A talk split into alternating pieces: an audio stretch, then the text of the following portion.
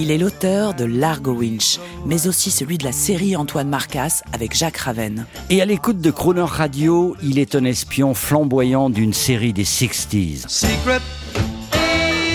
Nous faisons part de ses humeurs musicales pour une vie de rêve. Spy Life. Eric Giacometti, On the Air. Bonjour, Eric Giacometti. J'ai imaginé pour Crooner Radio une rubrique qui s'appelle Spy Life. Spy Life, c'est quoi? C'est tout cet univers James Bond, c'est tout cet univers de série télé des années 60. C'est le glamour, c'est l'évasion, c'est le charme, c'est le dépaysement, c'est la séduction. C'est tout cet esprit, je pense qu'on a un peu perdu de nos jours, euh, même dans les Bonds d'ailleurs avec Daniel Craig. Donc moi je suis un peu plutôt Sean Connery.